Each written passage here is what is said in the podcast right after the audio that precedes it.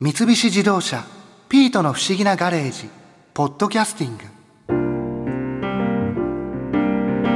ーん今回も博士の顔の広さには驚かされたよな。まさか気象予報士の木原実さんとも知り合いなんてな。木原さんの話かなり面白かったよな。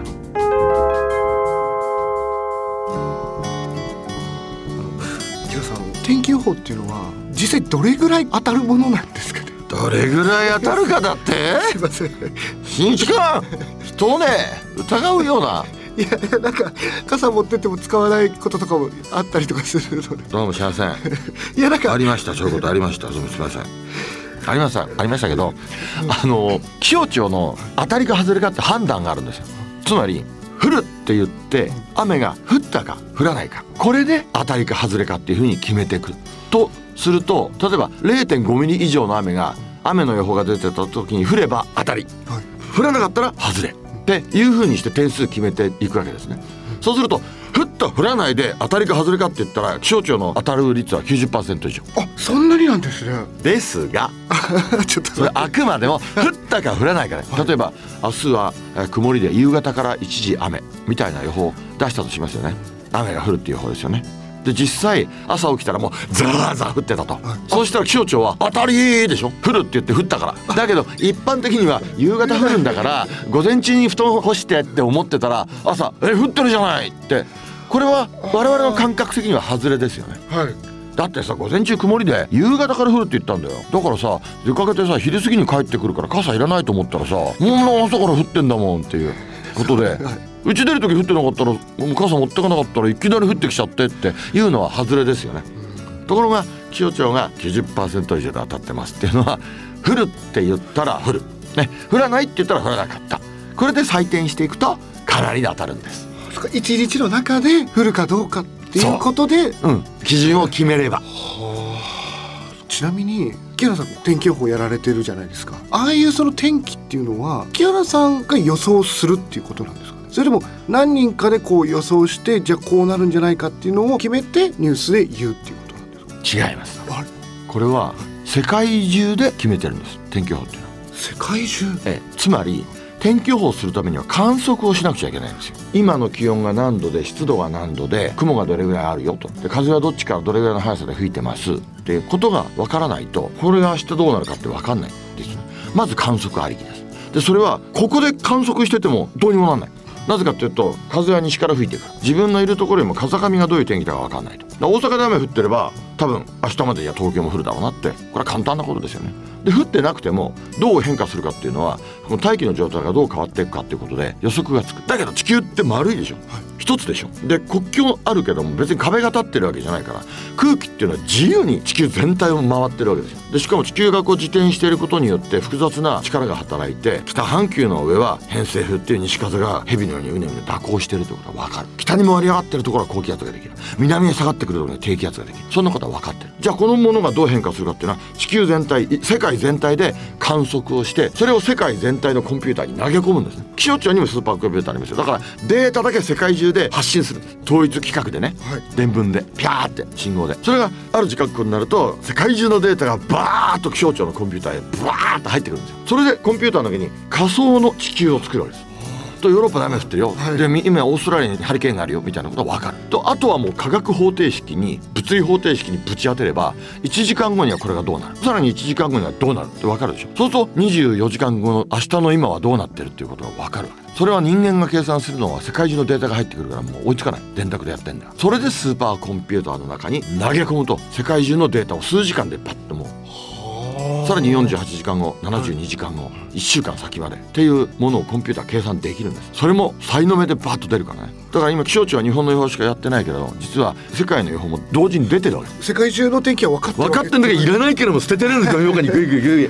お前いらないもん日本だけって言ったねでじゃあ東京は多摩と23区分ける埼玉は南部とか北部とかいろいろ細分化してさらにもっと細かくして。で短い時間だったら30分先までってことだと東京駅の丸の内口と八重洲口の天気の違いぐらいは分かるようになる。え同じなんじゃないですか？そのてちょっと違うんですか？あのね細かいのはね細かく計算するからあの時間がかかるんで広くはできない。だからまあ世界全体のデータをぶち込んで計算するのは明日の予報とかね明後日の予報ぐらいに使えると。でそれがデータとして出てくるものをさらに気象庁の人が我々民間の気象予報士が見てちょっとこれちょっとこれでいいのかな？みたいな。で何しろ朝計算して夕方の天気予報やるでしょ？ところがコンピューターが計算した結果ってもう午後3時の天気までも出てるけども実際の3時が晴れってコンピューターは言ってるけど曇ってるじゃない。ってこともあるわけですちょっとずれてくる、はい、このずれどうなるんだろうな。これ少し遅らした方がいいんじゃないかなっていうのは、まあ、自然科学的手法でね経験則ってありなんでそういう微調整をするのは人間の仕事ですね。でもそれってこう人によってもこれこうなんじゃないかってなった時に。もちろんだからあの民間の気象会社で何社かあるんですけど予報がね違いますよ。やっぱりちょっと違うって、うん、あの気象庁の予報は1種類だけれども気象業務法が改正されて気象予報士制度が導入されてからはちゃんとその資格があってしかも認可も受けて一般的に予報出していいですよって言われたら自由に出せるんですよねそうするとやっぱり違いを出さなければ民間の意味がないので気象庁よりより細かくとかね。そういうところがいわゆる腕の見せ所というか民間の気象予報士の。なんかこう他にも知っておくとためになることとかなんか豆知識みたいなことってありますか？例えばですね最低気温と最高気温って予報ありますよね。ありますありますあれ最低気温って普通は何時頃出ると思います？深夜とか朝方ですかね。うん。深夜はまだ違いますねつまり太陽の光が地上を照らさなくなると地上の熱がどんどん逃げていく。これ放射冷却っていうんですよ。そうすると地面が冷えるからそこに近い空気が冷えていくと。だから夜になるとどんどんどんどん気温が下がる。で今度太陽が朝になってパッと地面に当たりますよね、はい、そうするとそこで地面が温まる。でそこからどんどんどんどん空気温まってくんだけども気温を測る高さって決まってるんですね。国際的に。地上から1.5メートル、はい、ここで測った気温が気温なんですよ。だから地面が温まってきてもまだここまで暖かさが届かないから。あ1.5メートルとか、うん、そう、はい、だからまあ日の出の時刻からちょっと過ぎたぐらい。一般的にはこの辺が最低気温が出るタイミングなんですよね。もう日が出た後ちょっと経った後なんですね。まああの実際測るともっともっと大きなズレがあります、うん、その後のこともあれば前のこともある。例えば暖かい空気がふわって流れてきちゃったりね。いろんなことがあるから。ただ理論で言うとそうなんですよ。日の出ちょっと過ぎぐらいが一番気温が低いことになるで最高気温が出るのは今度一番太陽が地面を照らしたちょっと後ぐらい。だからまあ大体午後の2時ぐらい。この前後で最高気温っていうのが出ると。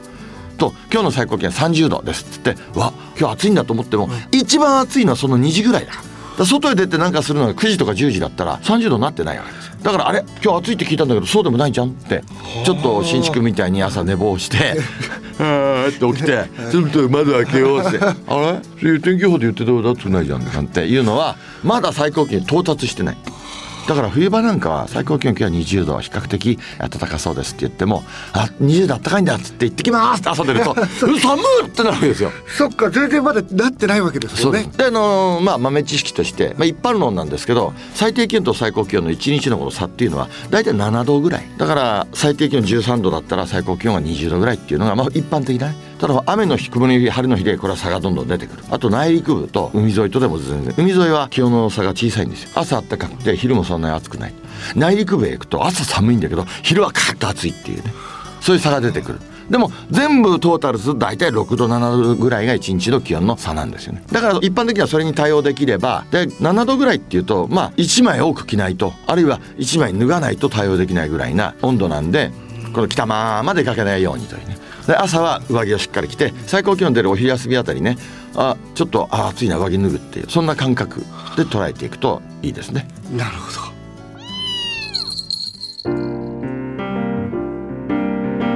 でもどうせなら博士木原さんとそらジローが一緒にいるところに連れて行ってくれたらよかったのに木原さんといえばそらジローだもんなそう思わないか？ピートも。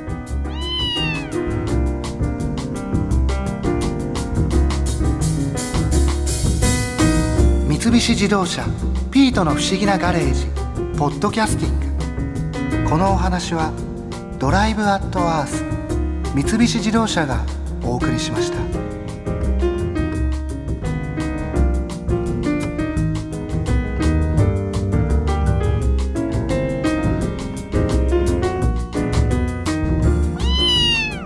ここで耳寄りなお知らせですピートの不思議なガレージをもっと楽しみたいという方は毎週土曜日の夕方5時東京 FM をはじめお近くの FM 局で放送の三菱自動車ピートの不思議なガレージをお聞きください。